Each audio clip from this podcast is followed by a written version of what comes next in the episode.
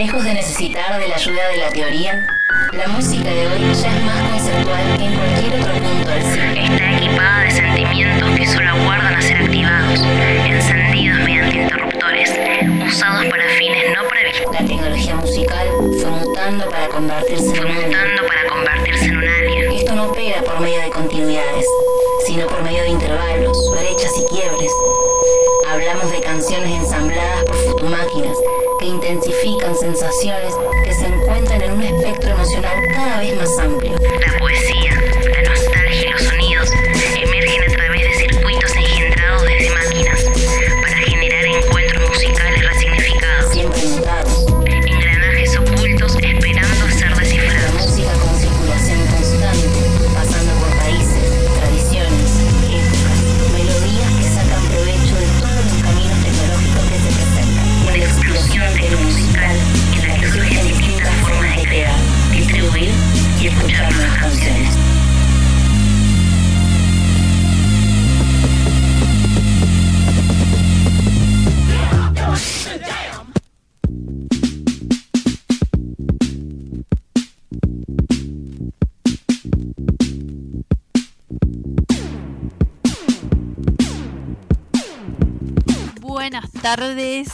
Buenas noches, buenas siestas, buenas a todos los que nos están escuchando en vivo del otro lado y aquellos que nos están escuchando después por las repeticiones, por Mixcloud, Soundcloud, no, Soundcloud no, eh, Evox y Spotify.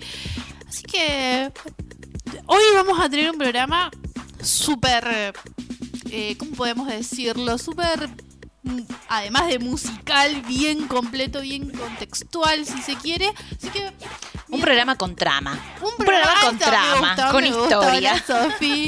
Hola, buenos días, buenas tardes, buenas noches a todos los que nos están escuchando del otro lado.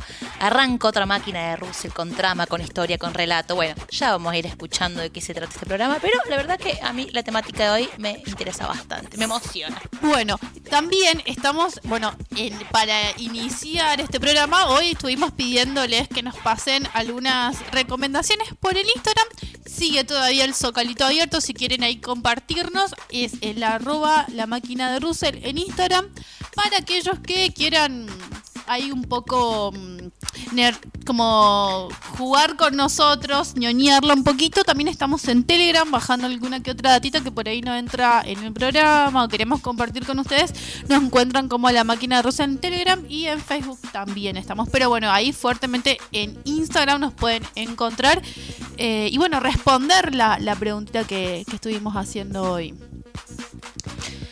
¿Querés que arranquemos escuchando? Arranquemos, con directamente. todo. Vamos a arrancar con todo.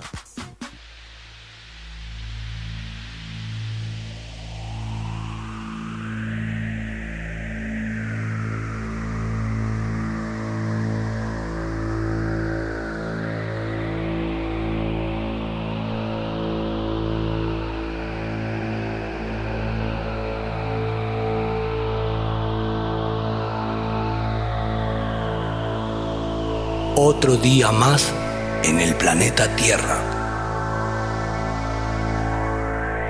En el episodio anterior, los intoxicados deciden desconectarse del planeta Tierra al ver una actitud errónea en el humano. 1800 años después, sin saber el tiempo que había pasado, coinciden en volver y descubren que allí algo había cambiado. Nada es como era. La raza humana estaba casi extinguida y otros seres tomaban su lugar.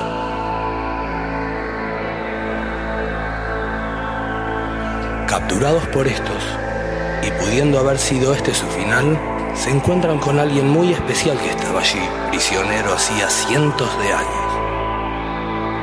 Él les presenta uno de estos seres, con una actitud diferente a los demás, quien será el encargado de devolverle su libertad.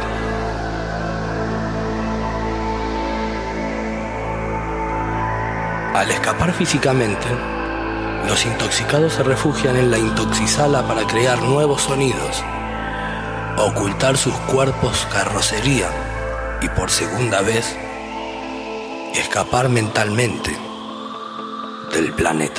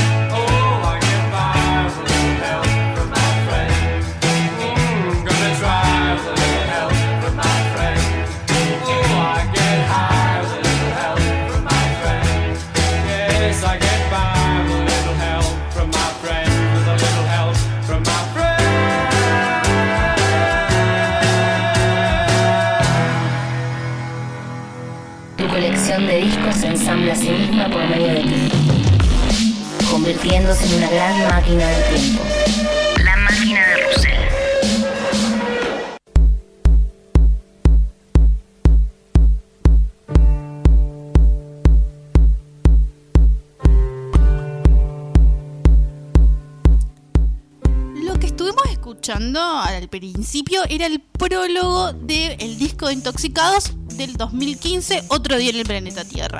Este disco, para aquellos que lo conocen, lo han escuchado, forma parte, bueno, de, de toda la discografía, forma parte de la discografía de Intoxicados, en donde te va relatando una cierta historia en intervalos entre canción y canción sobre, bueno, estos eh, músicos personajes que, bueno, vuelven de otra tierra pasado un montón de años, como que hay una pequeña historia en los intervalos, pero esto no con un contexto contándote algo también tiene está muy relacionado con el disco anterior que era El exilio de las especies.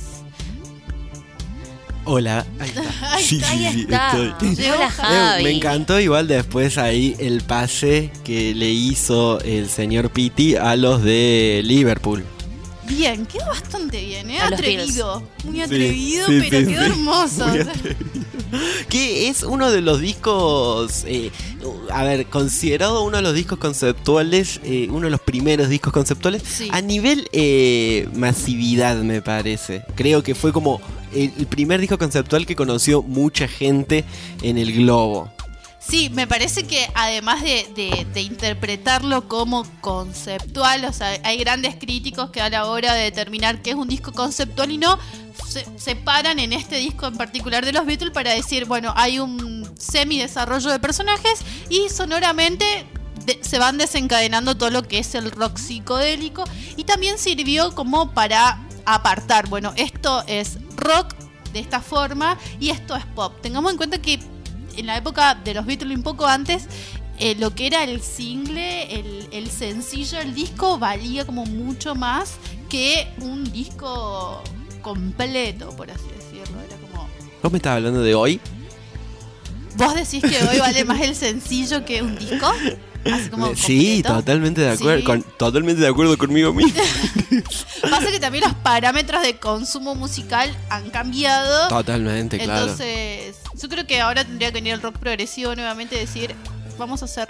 Claro, y el rock progresivo justamente jugó con esa idea de concepto, de, de, de- de- meter todo en un mundo por ahí, más que nada. O sea, y una de las bandas que en lo personal, yo no sé si es tanto rock progresivo como más bien metal progresivo, es eh, Dream Theater. Una banda que en lo personal eh, me, me crió. Yo me acuerdo que inclusive cuando escuchaba Dream Theater era muy, muy malo con la otra música.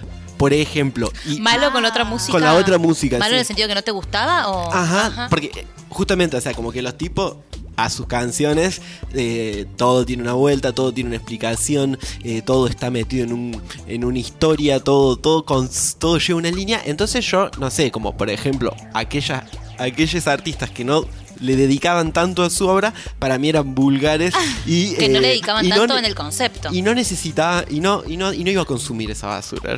Era muy Ah, elitista mira, culpa de estas bandas de metal progresivo.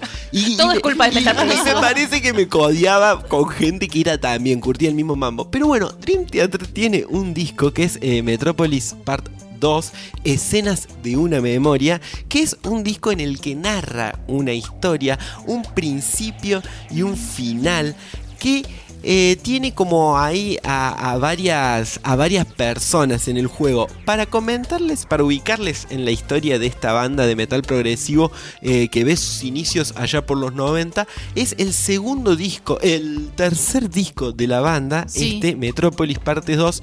Es un disco que está dividido en actos y que va contando la historia eh, de tres personas, mm, son cuatro, pero bueno, es un triángulo amoroso en donde eh, Nicolás, que está en el presente, viaja al pasado mediante un eh, hipnotizador. Sí. eh, viaja al pasado y, em- y- y presencia un crimen que mediante el desarrollo del disco vos no solo te das cuenta que es un crimen, eh, eh, o sea, como que te das, claro, que te das cuenta que él es la reencarnación de esa, de esa, de, de la persona a la que mataron, Victoria, que la mata eh, su pareja de 1928. Y bueno, El el, viaje, todo eso en el disco. todo eso relatado en este, en este Metrópolis parte 2, eh, Señas de una memoria. ¿Por qué parte 2? Eso. Porque en el disco no anterior, en el primer disco está Metrópolis parte 1 que cuenta otra historia, nada que ver. Y la gente, eh, el- la gente que seguía esta banda, Pero como... también así como con un hilo conductor. Con Sí, cuenta una historia, pero nada que ver con esta de Victoria, de Con Nicolás. la segunda parte sería. Sí, sí, Pero la historia tiene algo que ver con, la, con, con el concepto de la idea de Metrópoli. No, no, no. Lo que pasa es que la gente empieza a exigirle a la banda una segunda parte. Ah, y la banda Me encanta eh, ese público exigente. suma a John Rod Rudes, que es el tecladista, eh, lo suma en el segundo disco. Y en el momento en que lo suman, empiezan como. eh, eh, encima, Rudes, el tema que vamos a escuchar ahora, lo van a. Es, percátense los teclados, es muy, muy creativo y, como por ahí eh, tiene muchas canciones relacionadas. sus composiciones están muy relacionadas a los circense. Entonces, como que alguien que le metía esa cuestión. Entonces, como que empiezan a crear una segunda parte de ese Metrópolis, como a, a- jugar con Rudes, que era nuevo en la banda, y a crear una, una segunda parte de esta, de esta Metrópolis parte 1, pero con una historia nada que ver. O sea, nada que Qué ver. viaje. Muy interesante el disco y además una de las cosas que a mí me llamó más la atención es que hay muchos, muchas escenas que son instrumentales, como la que vamos a escuchar ahora, que si les parece, vamos a escucharlas ahora, en donde no hay nadie que relate nada, pero en donde la historia y la trama continúa. Y esto era muy importante, yo estuve viendo ahí que en los eh, vivos, en los vivos te ponían las imágenes, entonces vos ahí entendías qué estaban haciendo o a qué estaban referenciando con sus instrumentales. Claro, porque la tapa del disco también es como. La tapa del disco es una cara con todas otras eh, caras y formas así, todas que, que viene a jugar con esta idea de los recuerdos, de un viaje en lo que es las vidas pasadas. S- siempre va jugando con ese concepto. Yo tengo una pregunta. Si no ves la tapa del disco o no veías las visuales los vivos, solamente con escuchar el audio, el producto musical en sí, la historia, el relato, ¿también cobrará sentido? Cobraba sentido, pero yo creo que había implicancias como por ejemplo eh, sentimientos o divagajes o pensamientos de cada personaje que no ibas a, entender. Si ibas a entender esto de que Nicolás va a un terapeuta que lo hipnotiza, regresa a su vida pasada, presencia un asesinato y bueno, no les quiero spoilear el final del disco, pasa algo más, obviamente. Eh, en, en lo que, en, en lo que esto, el viaje, viajes en el tiempo, Dark, un poroto al lado de- del final de Metrópolis parte dos escenas de una memoria de, Dream. Theater. Pero bueno, vamos a escuchar la canción y, y bueno, y ya seguimos desarrollando más estos discos. Escuchamos I Don't Love You Anymore.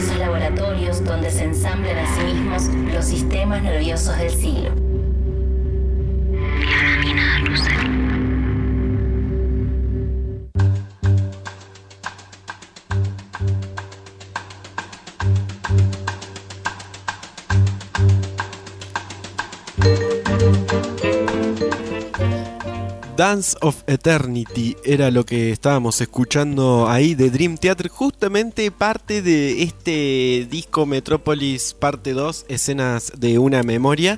Eh, la verdad que eh, es eh, muy bueno, este es uno de los instrumentales que yo le decía, en donde justamente en una especie de limbo em, relata esta, este instrumental la, la, la, el baile o la, o, la, o la esperanza por reencontrarse más allá de la muerte con eh, su amado.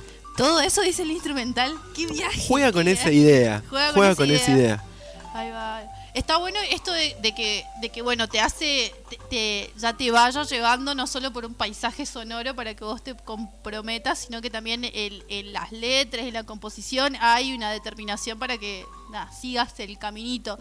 Sí, así es. Es más, inclusive, bueno, por ejemplo, la Brie, que, quien era la voz de Dream Theater, personifica todo el- to- durante todo el disco a Nicolas y, y, por ejemplo, quien hace los coros eh, porno y, por ejemplo, personifica a otro, ¿viste? Es como que se van ahí Claro. comiendo, turnando.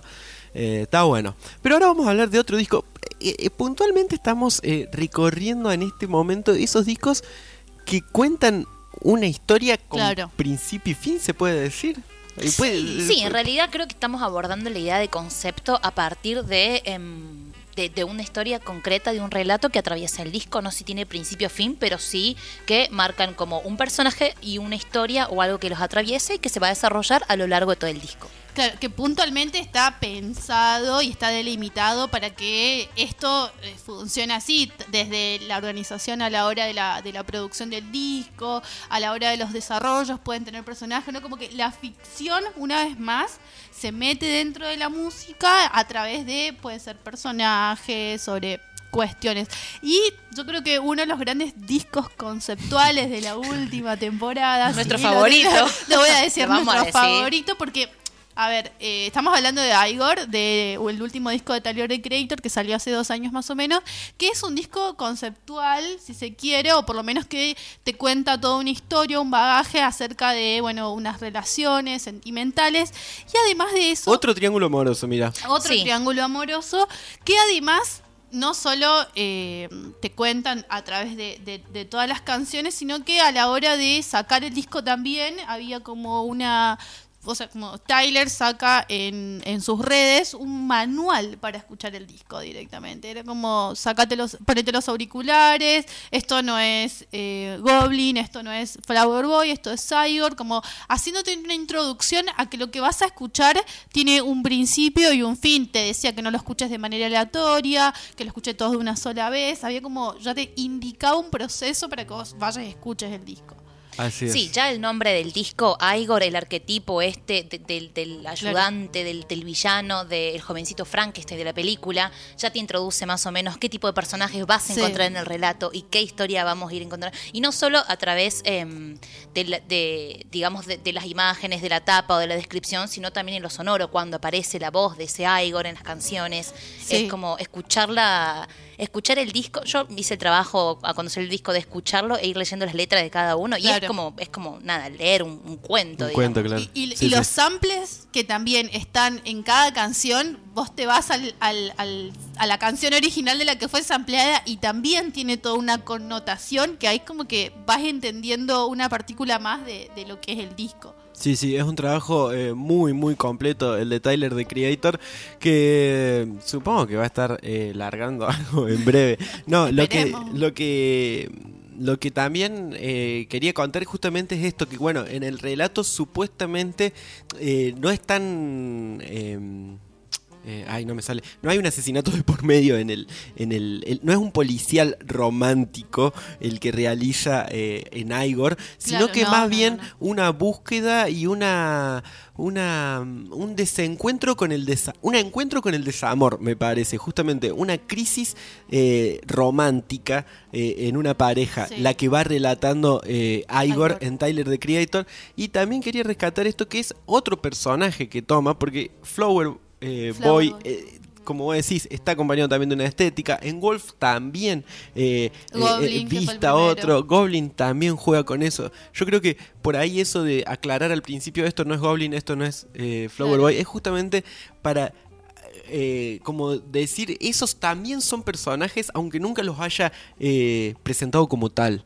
Claro, sí, Sí. este pers claro, sí. Lo que hace es eh, a partir de este disco marcar la diferencia de que bueno, lo que escucharon antes también era parte de un personaje, Claro. también es la construcción de un personaje a través del disco, solo bueno que esto es algo nuevo, prepárate para este recorrido. Así es. ¿Les parece que vayamos a escuchar sí, algo de ese sí. recorrido? Puntualmente. ¿qué vamos a escuchar? Vamos a escuchar eh, I Don't Love an- I Don't Love You Anymore. Que, y el que vamos a continuar después son los dos últimos son las dos últimas canciones del disco. Bien. O Son sea, los Claro, uno es que- No te amo más y el otro es ¿Seguimos siendo amigos? Una preguntita ahí. Hermoso, hermoso. Así que, bueno, invitamos ahí. escucha. See, um, heavy feelings for you, yeah, yeah, it's no secret. You too cool for me, and I ain't trying to freeze up like the Johnsons. I will speak up and realize more fish in the sea. I'm a re up. Like, bitch, I know my shit is bumping, it's eczema. So I won't walk around with like I got beat up. Um, you do you, I'll do me, I'll just chuck the piece up. I ain't trying to keep up because I don't love you anymore.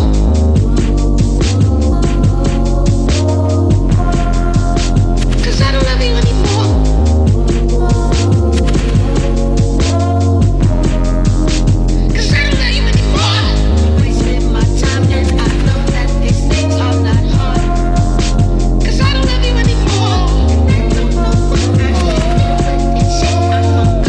Just might be better for us, you know.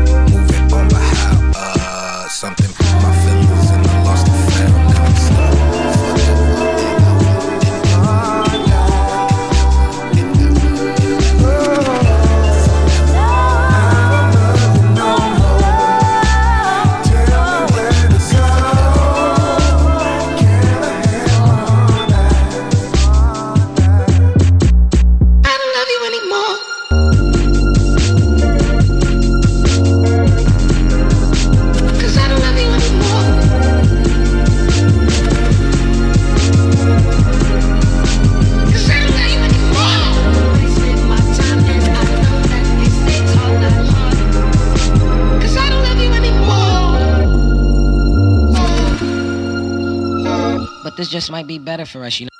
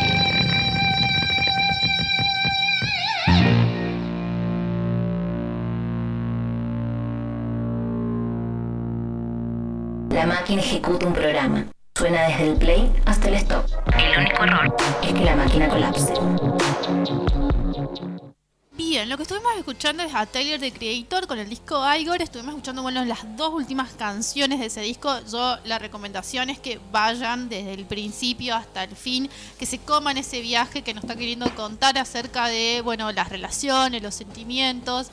Eh, hay mucho en las letras, en la composición, en el arte de tapa y en todo lo que tenga que ver al lado de este disco. Sí, sí, es Así un tipo que- le da mucha bolilla a todos los aspectos que puede llegar a generar la música, porque es muy además eh, performático al momento de hacer sus presentaciones.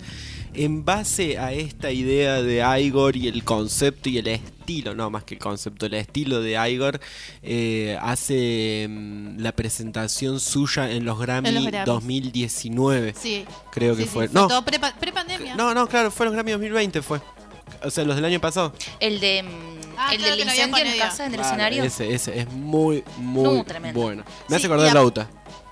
No, Ah, bueno. no. Nah, sí, basta. En realidad Lauta me hace Estamos acordar a atrevidos de verdad hoy Sí, se sí, ve. sí. Zarpado sí, atrevido. zarpado de atrevido. Pero bueno, también eh, a, a los que reconocen, eh, o sea, lo, conocen ya el trabajo que venía haciendo Tyler, cuando saca a Igor, la verdad que toda la estética, el, el- el- la peluca que tiene puesta, los lentes, el traje, los colores pasteles, es como que viene y te implementa ahí todo una, todo, bueno, todo un concepto alrededor de, de ese disco, de ese personaje y, y de lo que significa. Así es.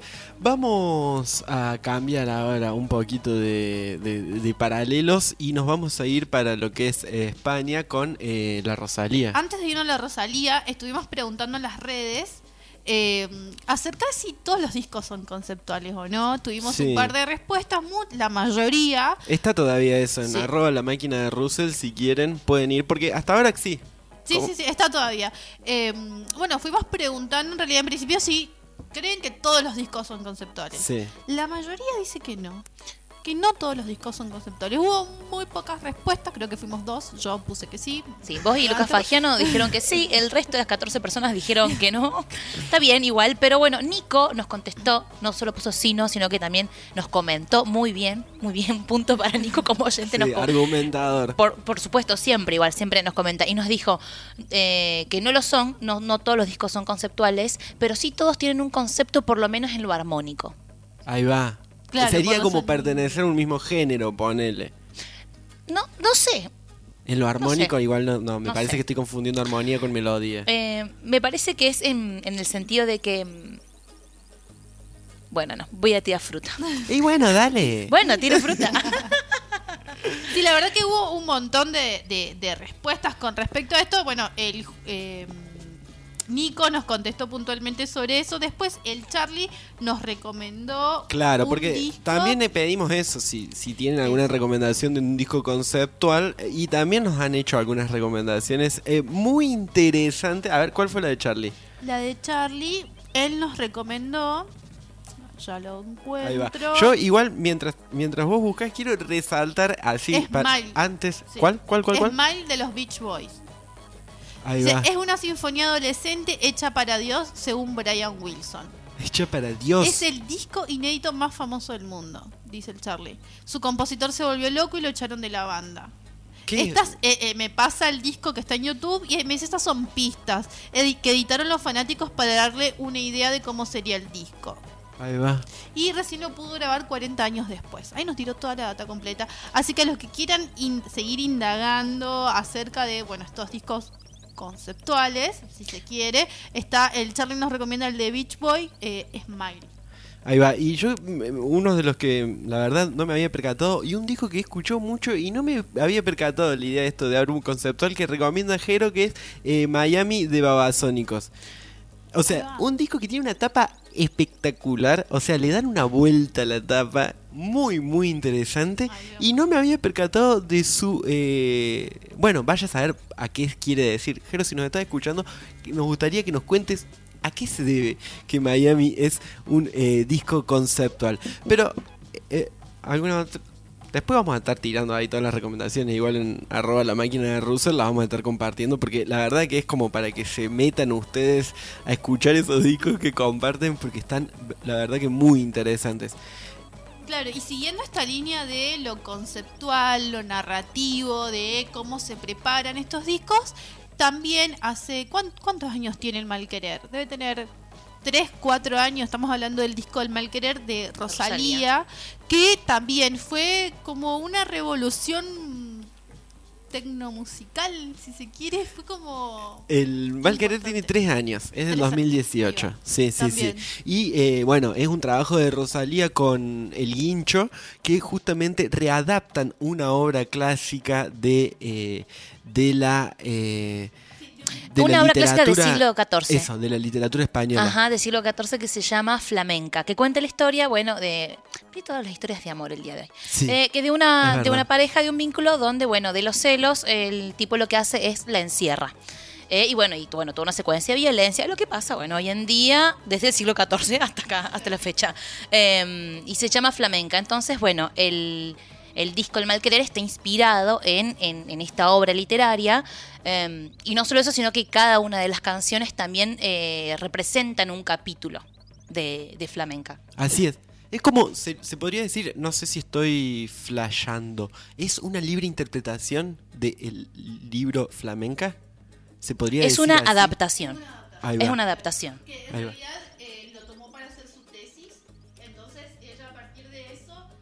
Bueno, readaptó esta, este, este, este libro, lo hizo disco y además con toda una nueva fusión en lo que es el trap, el- los sonidos urbanos, el, El flamenco. Todo el disco tiene una composición de palmas. Aquellos que no, que no escucharon el Malquerer de Rosería, realmente los invito porque tiene una composición en las palmas muy, muy tremenda. Bueno, todo el disco tiene toda una línea y un seguimiento también muy espectacular.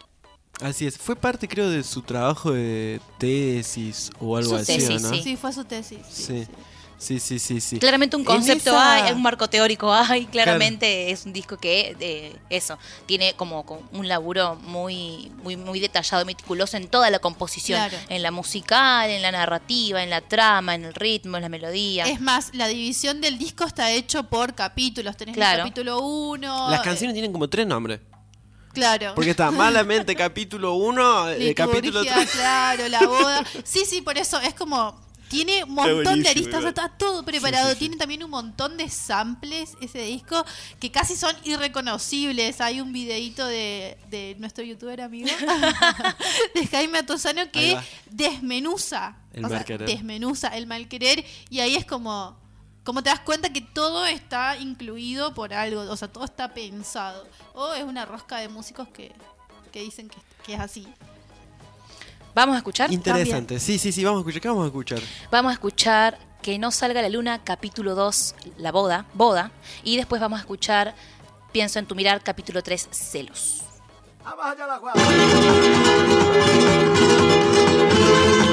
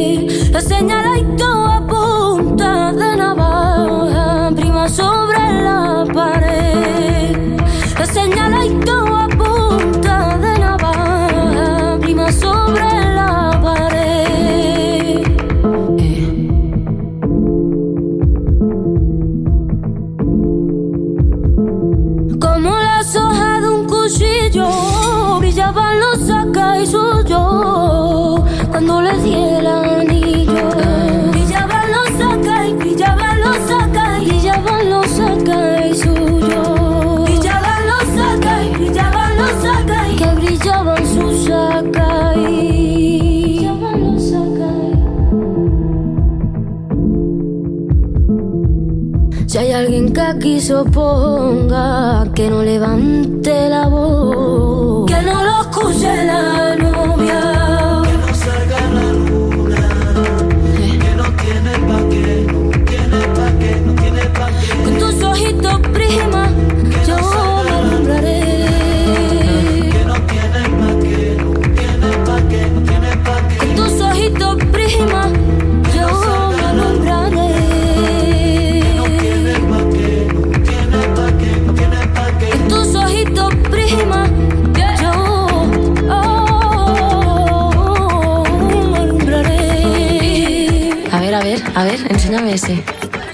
brilla?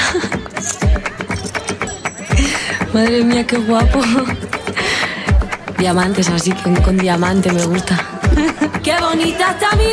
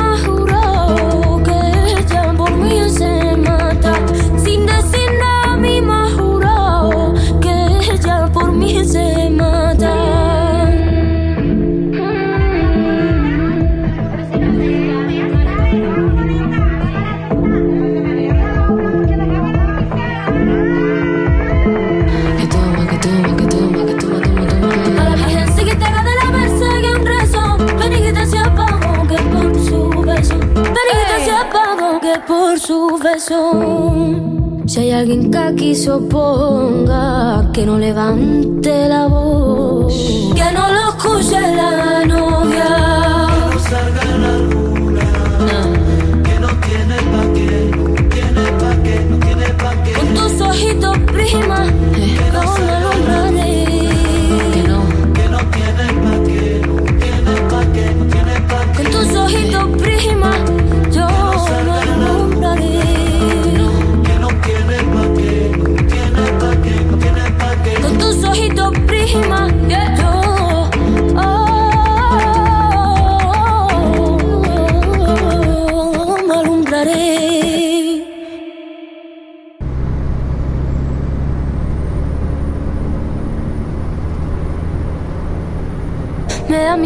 Cuando sale, sonriendo para la calle, porque todos pueden ver los hoyuelitos que te salen. Y del aire cuando pasa, por levantarte el cabello, y el oro que te viste, por amarrarse a tu cuello, y el cielo de la luna Hasta del agua que bebe cuando te moja los labios. Pienso en tu mirada, tu mirada clava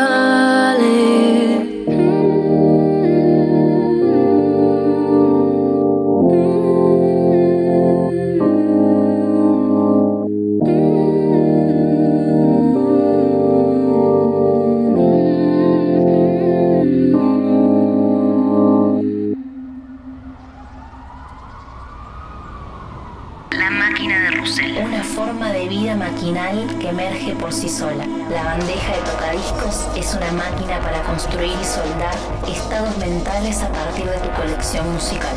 La máquina de Russell. Una forma de vida maquinal que emerge por sí sola.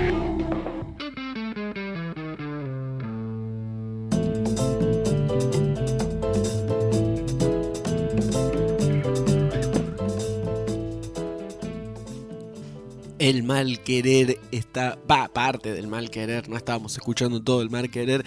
Parte del mal, del mal querer de Rosalía. Otro disco en el que, bueno, se puede encontrar este. Esta historia, esta narración, el, justamente la, la, la reescritura de una, de una obra del siglo XIV, reescritura, sí, reinterpretación llevada a la música. Adaptación. Adaptación, adaptación, no me sale esa palabra. Me cuesta. Está difícil. Está difícil, no es fácil. Y ahora vamos a seguir eh, con estas ideitas. Creí que estabas levantando la mano, pero estabas ahuyentando una mosca. Mosquita, sí, sí, sí. Bueno, ahora seguimos con un japonés, Masayoshi Takanaka. Creo Ujú. que lo dije bien. Tiene un disco eh, que se llama The Right Goblins, que el álbum es una narrativa de un libro de cuentos. De duendes y aventura de, de este grupo de duendes. Entonces todas las canciones te van contando una historia a través de los siete colores del arco iris con pequeños fragmentos en lo que es la introducción, de desenlaces, como parte de todo el disco, hay además como mini pequeños relatos. Claro, es muy infantil. eh, Va, digo, me parece que es algo muy eh, realmente para todo público, tanto por la historia como por la sonoridad del. para todo público. O sea, no sé si le pondría Dream Theater a alguien de tres años. Pero, bueno, no sé, ¿por qué no? Puede ser. No sé. No sé, yo como por eso lo tiro, es como, qué sé yo. Eh, o sea, no digo. Sí, debe haber gente, obviamente, que escucha desde los dos años eh, Alma Fuerte, pero esto siento de que, de que tiene una sonoridad mucho más eh, tranquila, con, como que con esas bases ya serás que te permiten, y además te cuenta cuentitos. Más, más fantasiosa, más de fantasía, más claro, sí, es claro. fantástico. Además, eh, la sonoridad también eh, va llevada a eso. Hay un poco de jazz, un poco de fusión, de fisión, Sí. eh, funk, psicodélico. Hay un poco de city pop también. Hay acordeones, vientos. La verdad que todo el disco son 12 canciones. Está bastante larguito el disco. eh, Es, como también así escucharlo de principio a fin. Y es como que estás escuchando una, una película también por la forma en, en la que está narrada. Entonces estamos hablando de Masayoshi Masa... Masayoshi Takanaka. Ahí va. Está difícil, está difícil. Está re difícil el Asayoshi. Masayoshi. Es del 81 el disco. Ahí va. De una. ¿Les parece que vayamos a escuchar algo? Vamos, vamos a escuchar. No vamos a decir de nuevo el nombre. Véanlo en redes. Outside the cave, the moonshine reflected on the water. Its magical light stole into the cave, slightly illuminating the goblins who had fallen asleep. Suddenly, all the goblins had a dream about the paradise of Rainbow Land. It was a wonderful dream in which they lay down surrounded by huge and delicious rainbows.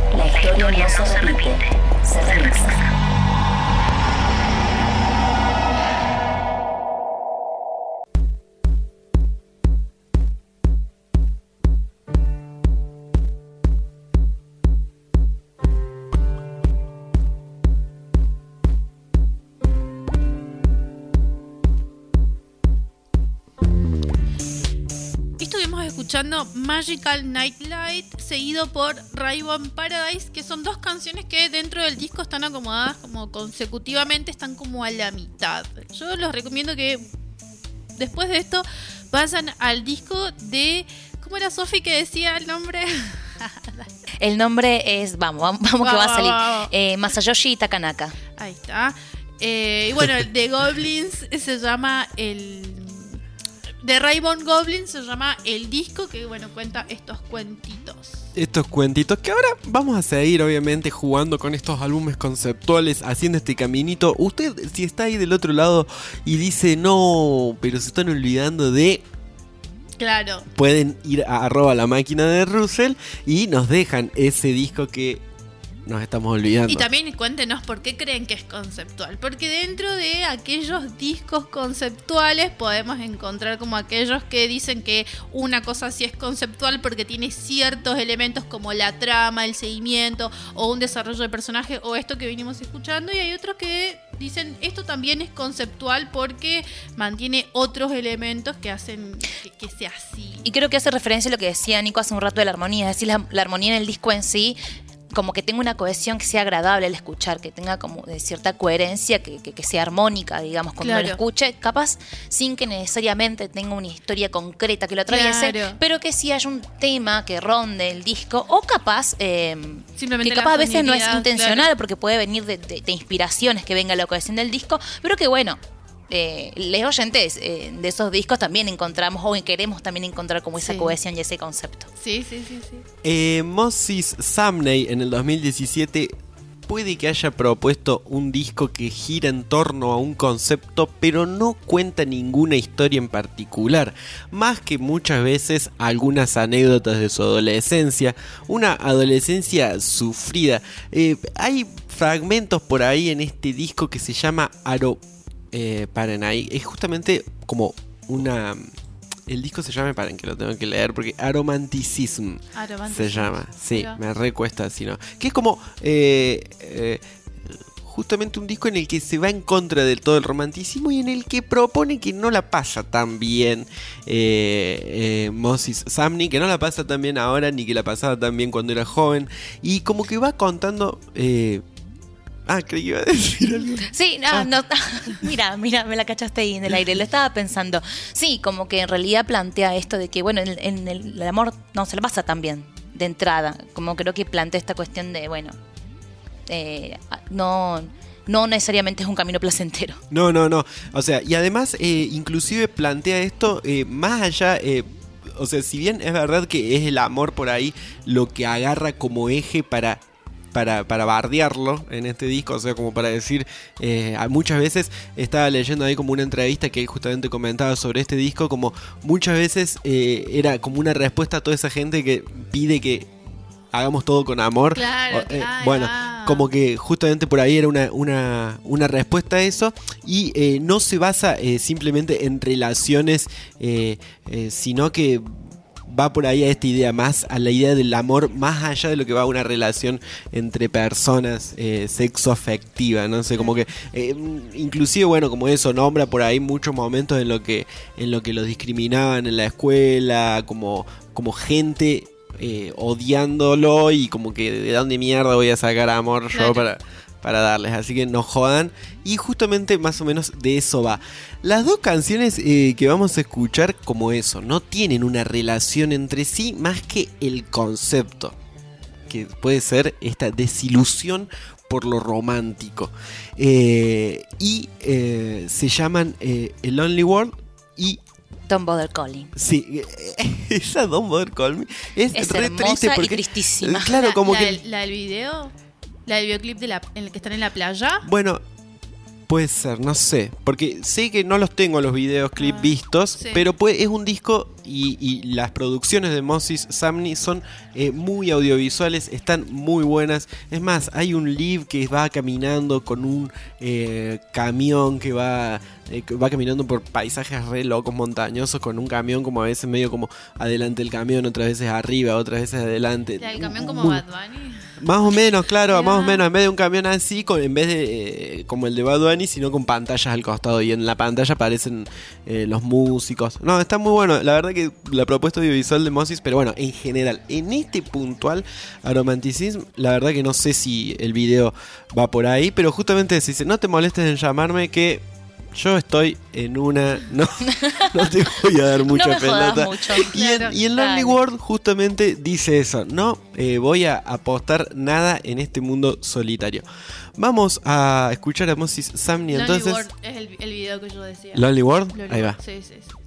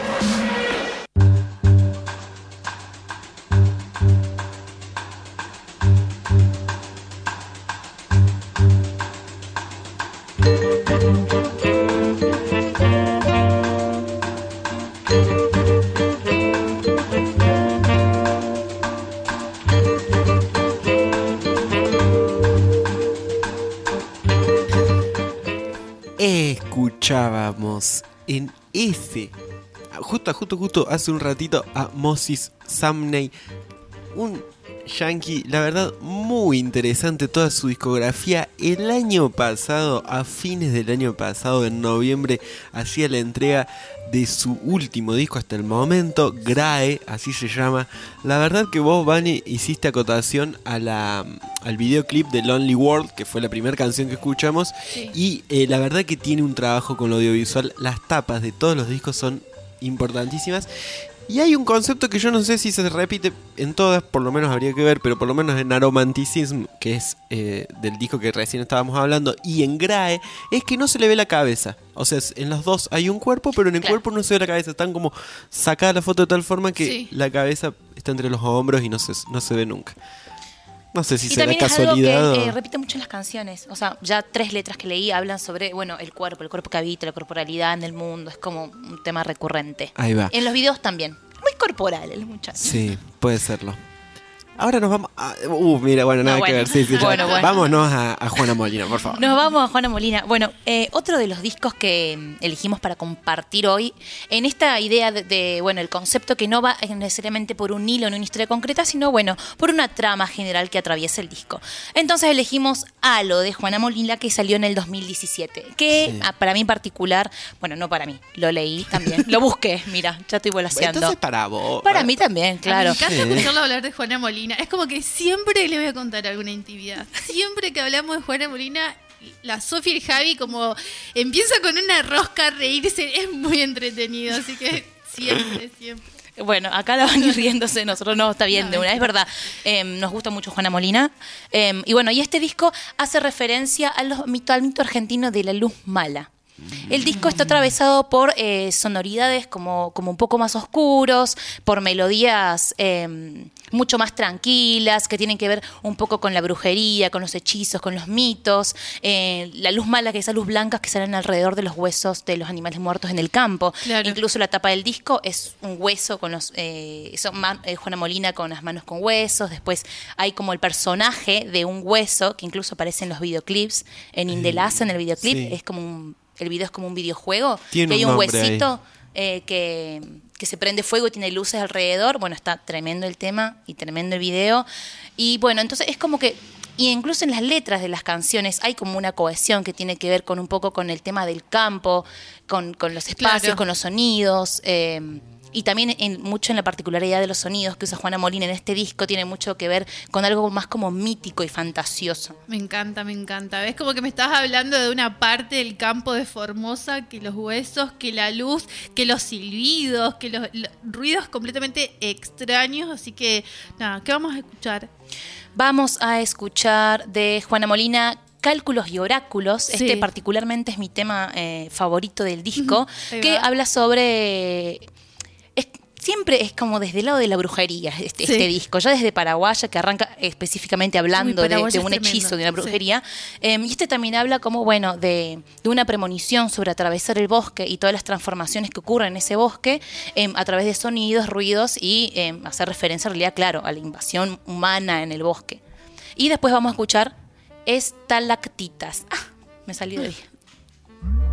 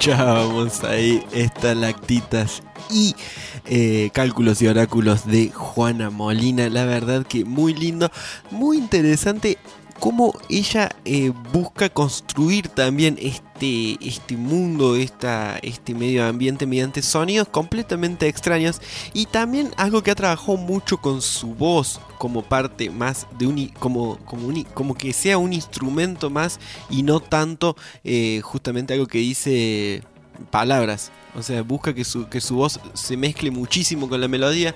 Por ahí también eso dificulta muchísimo entender lo que dice, porque po- más, más te dejas llevar por la melodía de la voz que por lo que está diciendo. Pero sin embargo, cuando entendés lo que dice, te das cuenta que está aportando mucho más a ese imaginario que lo va haciendo con los sonidos. O sea, como no sé, una... Sí, sus letras son tremendas. Una desde- arquitecta del sonido Sí, un ahí disco que me gusta lados. mucho sus letras también es rara, que también creo que tiene un concepto ahí alrededor.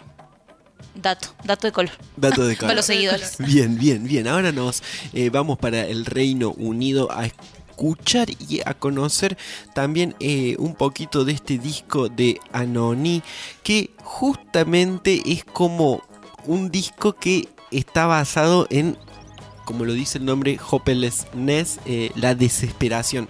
Paren, quiero, quiero corroborar que hopelessness es dese- desesperación. Hopeless. ¿Cómo sería? A ver. De, eh, El bien- H-O-P-E, bien- bien dicho, E, así. bien hopeless. decir, hopelessness. Hopeless. Hope- Hopelessness. Hopelessness. Hopelessness. Hacemos lo que podemos. Eh, Hacemos lo que bueno, podemos. claro, sí, sí, Hopeless sepa entender. Desesperación. ¿Eh? Es desesperación. Es desesperación. Ahí está. Bueno, el disco se llama Desesperación, así que ya nos podemos dibujar un panorama de lo que vamos a escuchar. La verdad que Anoni hace este disco como es el quinto de su carrera, pero es el eh, primero eh, que realiza solista y es muy interesante que lo realiza de la mano de Hudson Hudson Mohawk, que es eh, también compositor y productor para eh, personas como ASAP Rocky, Drake y quien colaboró muchísimo en el disco eh, Jesus, que hemos hablado ya el disco este de mm, Kenny West, eh, Jesus. Jesus, sí, sí. La verdad que un discazo. Bueno, este Anoni también es del 2015, este disco. Y eh, tira y va, y va hablando, por ejemplo, habla de estos drones. eh, como que va diciendo. relatando de a poco todas las cuestiones eh, para entender que este mundo ya mm, no tiene mucho futuro. Como que eh, plantea un disco apocalíptico. Es muy Claro. gracioso. yo por lo menos me reí. Es, eh, in- repito, es del Reino Unido. Y hay una canción que está dedicada. Eso es como, bueno, no sé. A mí me causó un toque de gracia. Está dedicada a Obama. eh, porque Obama. la. mm, a- contando la desilusión que generó este presidente de los Estados Unidos en Anoni.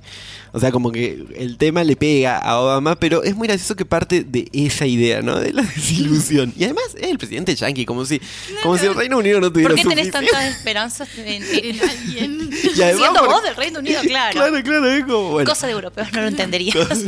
Así que en ese viaje está Anoni. Ahora, eh, puntualmente, vamos a escuchar dos canciones que justamente fueron eh, las canciones eh, que sacó a, mm, al. ¿Como co- sencillo? Como exactamente. Pero paren, quiero decirles, porque ella era parte de una banda que era la banda que la hizo famosa Anthony and the Johnsons. Ella, esa- eh, con esa banda sacó cuatro discos y este, eh, Desesperación. Desesperación es su quinto álbum, pero su primero como solista. Así que la verdad que les invito que, que, que- que se peguen una vueltita por ese disco. Es un disco muy, muy interesante. Y paren que quiero tener los nombres ahí de las canciones. Por supuesto, querido, por supuesto. que no sé. Qué lujo. Ah, no, ni vamos a escuchar eh, Drum Bomb Me y después Hopelessness.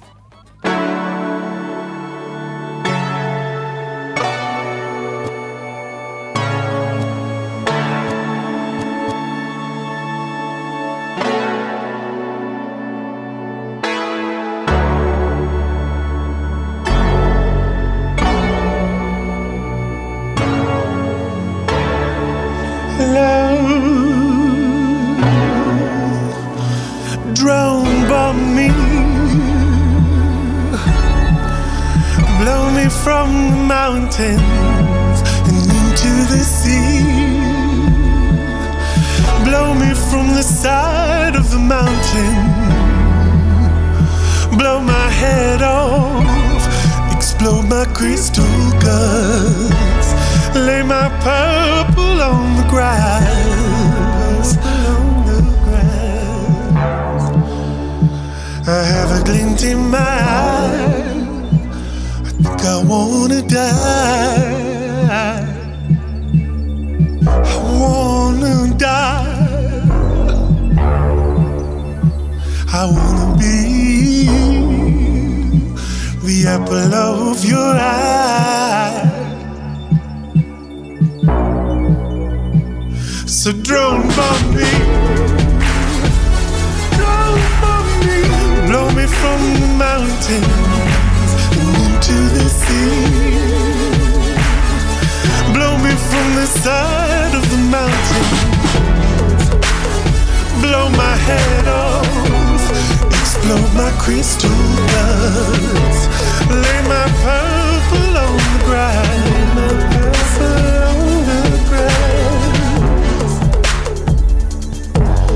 Let me be the first. I'm not so innocent.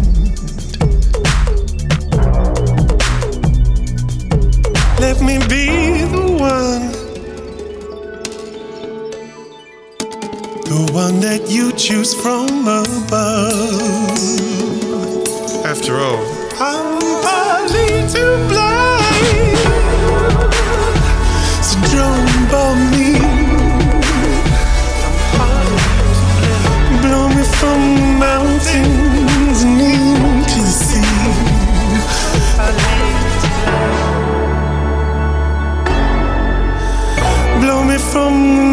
Into the sea. I'm not so innocent. I blow my head off, explode my crystal guts.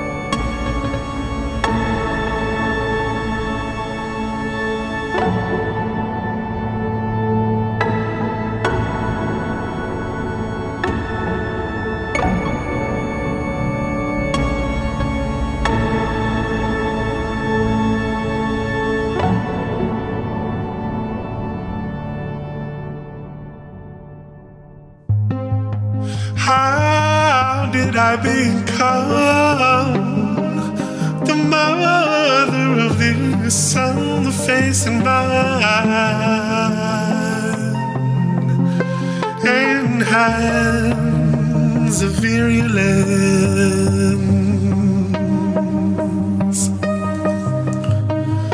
I who curled in cave and moss, I who gathered wood from fire and tenderly embraced. How did I become virus? Hopelessness,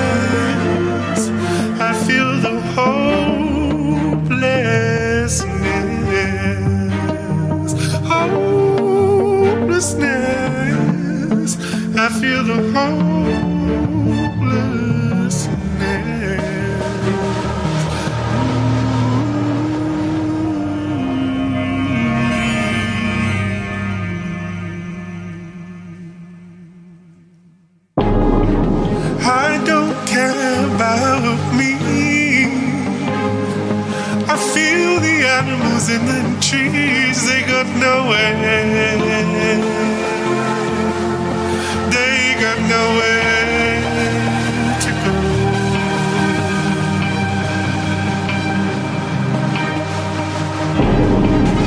I don't care much about you. I don't give a shit what happens to you. Now we blew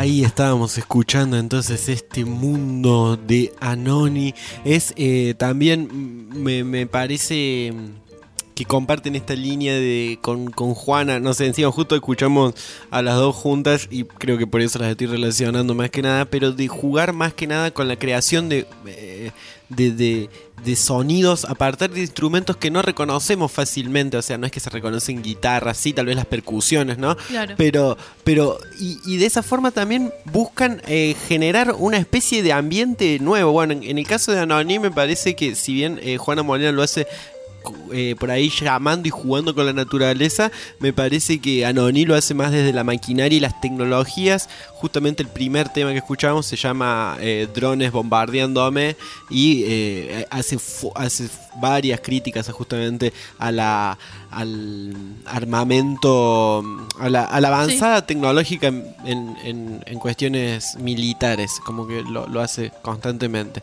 a esa crítica durante el disco. Sí, yo iba a decir que justamente eh, de, lo, de la banda que vamos a hablar a continuación, también el disco que, del disco que vamos a escuchar tiene mucho que ver con esa temática, que es Plastic Beach de Gorillaz. Ahí que va. también se trata de eso. El disco en general eh, aborda la temática del avance de la tecnología sobre la naturaleza. Este disco de 16 temas que está fantástico, que es el tercer disco de Gorillaz, que bueno, también eh, ronda ese concepto eh, de la naturaleza y el avance tecnológico.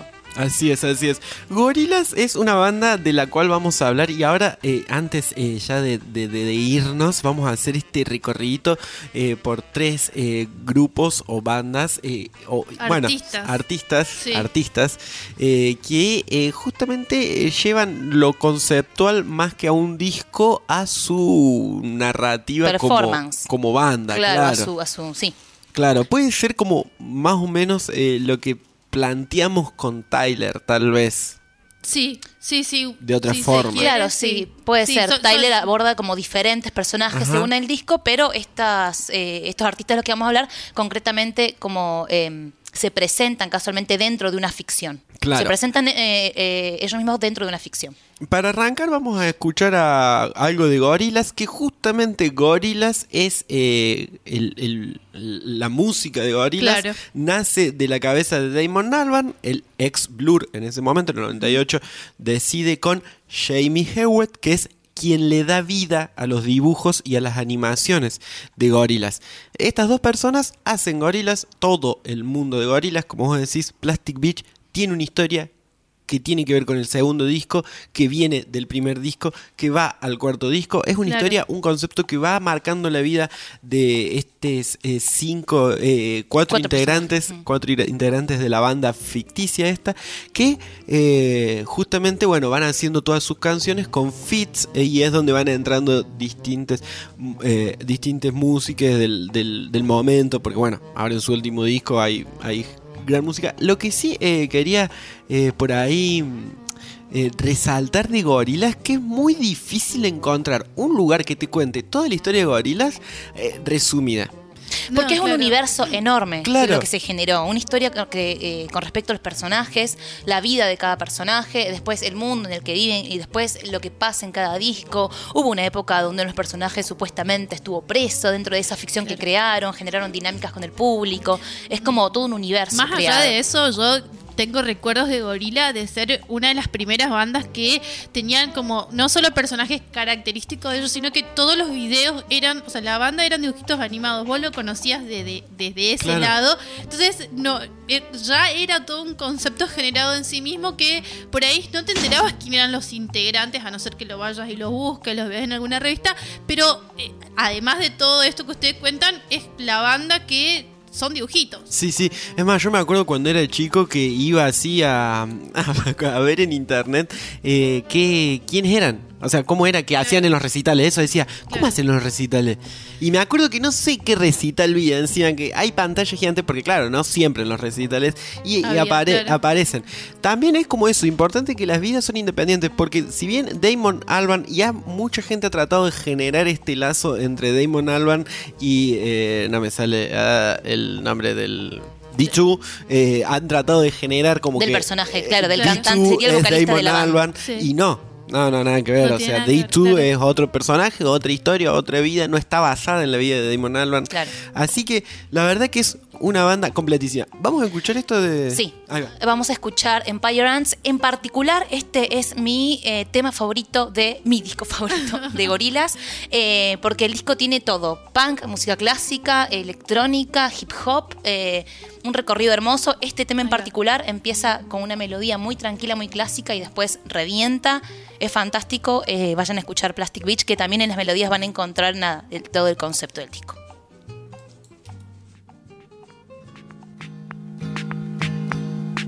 Música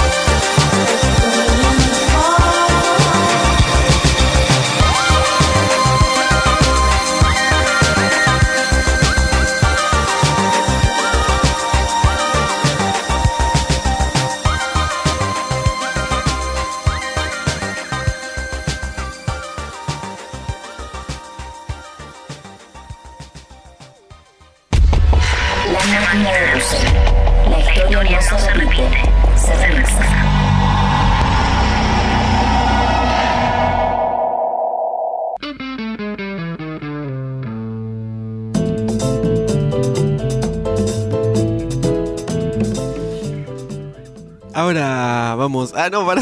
Estábamos escuchando Barila.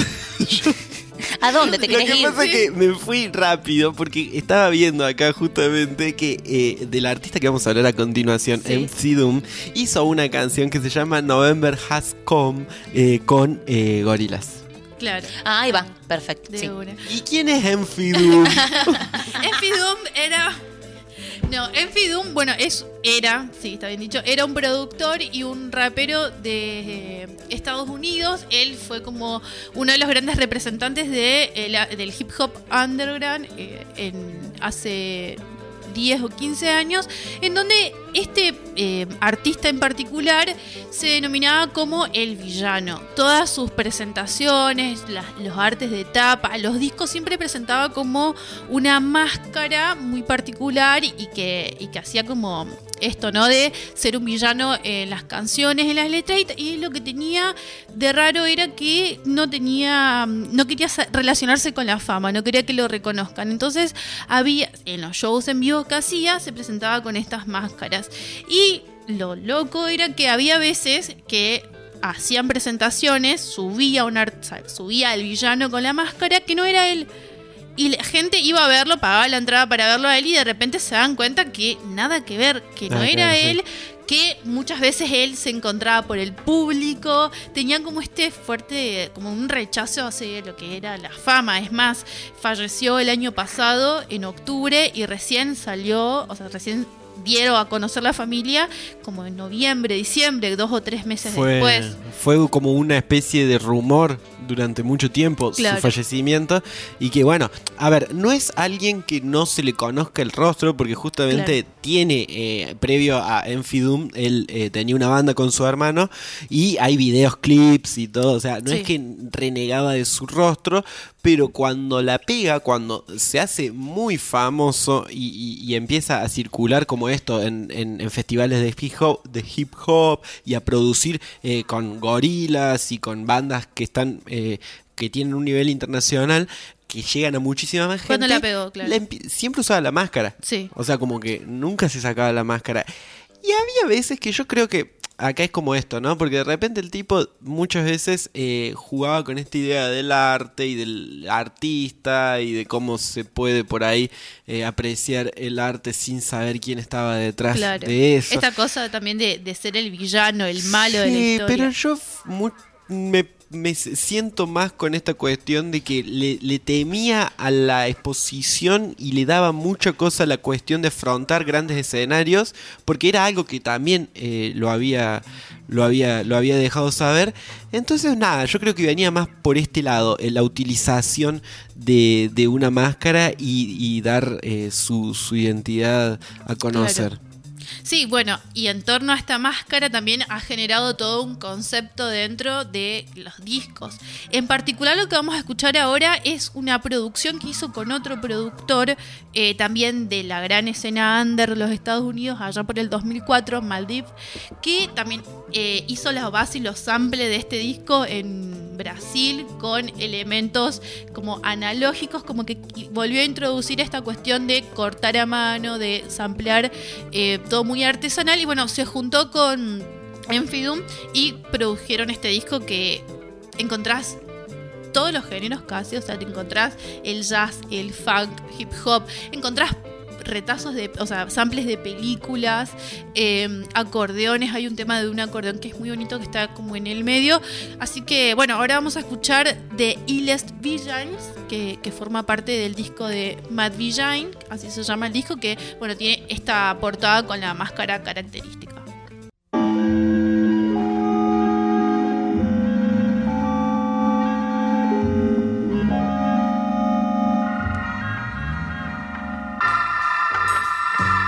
Luck would have it, one of America's two most powerful villains of the next decade is turned loose to strike terror into the hearts of men.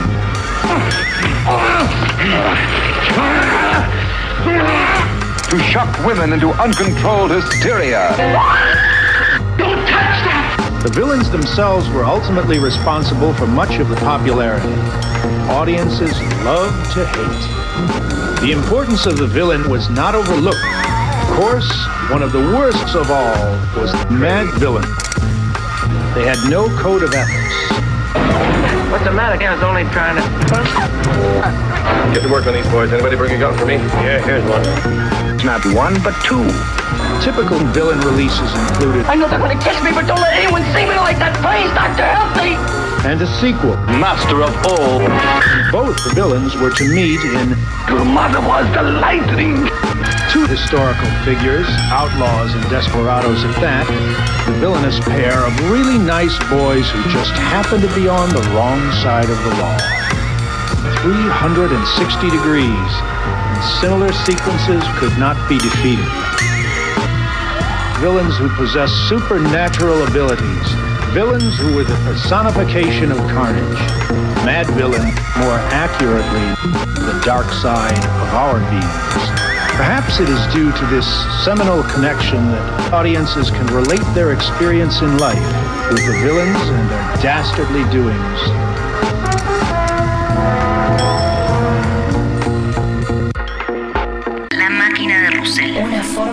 Vida maquinal que emerge por sí sola. La bandeja de tocadiscos es una máquina para construir y soldar estados mentales a partir de tu colección musical. La máquina de Russell. Una forma de vida maquinal que emerge por sí sola.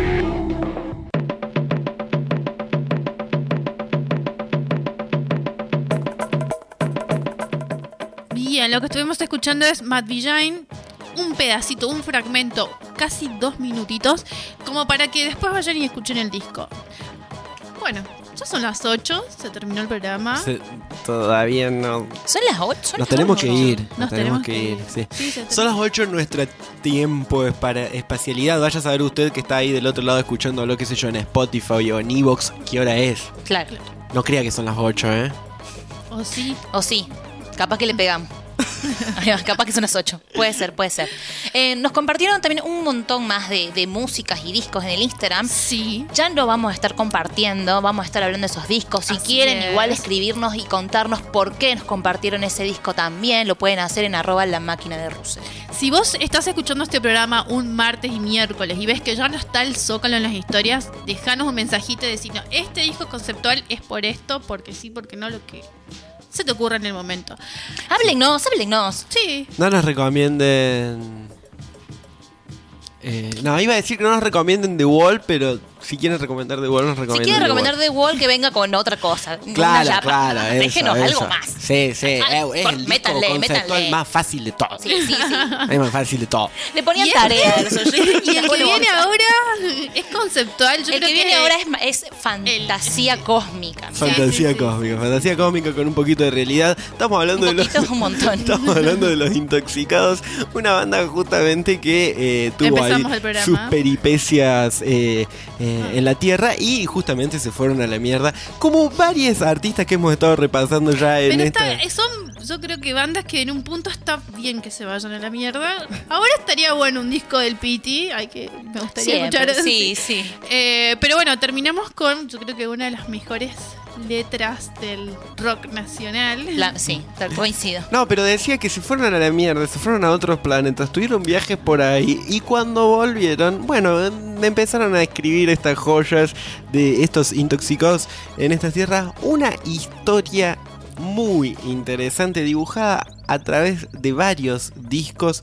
mediante Sí. los intervalos de cada canción y canciones que tienen, bueno, eh, unas letras y creo que una huella acá sí nostálgica, por lo menos en lo personal, muy importante. Eh, creo que con esto nos despedimos, ¿no? Sí. Sí. Nos vamos. Chau, chau. Chau, chau. Nos vamos con Nunca Ah, sí, quise sí. de Intoxicados. Decís, vos decís que le iban a escuchar y no le iban a sacar.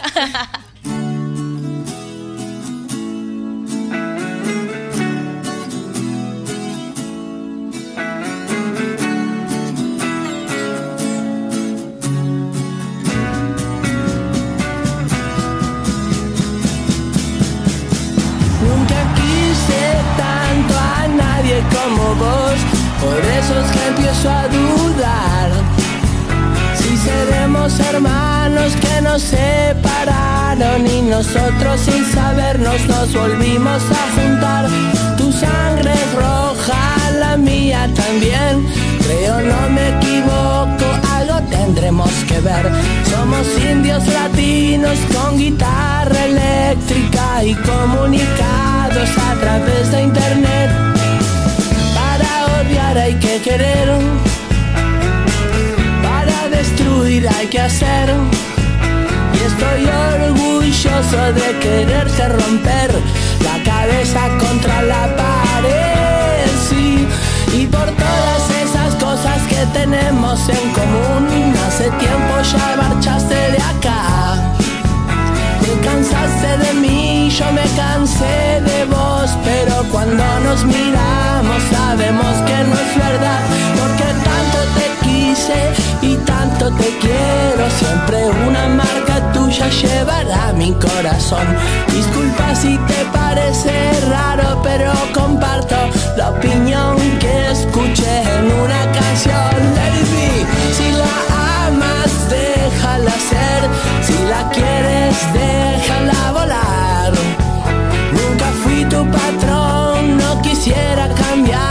y no quiero que pierdas tu personalidad. Para odiar hay que querer, para destruir hay que hacer. Y estoy orgulloso de quererte romper.